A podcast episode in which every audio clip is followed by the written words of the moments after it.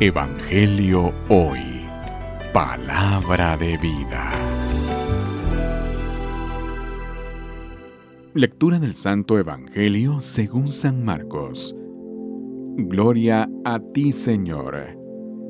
En aquel tiempo se acercaron a Jesús los fariseos y se pusieron a discutir con él, y para ponerlo a prueba le pedían una señal del cielo.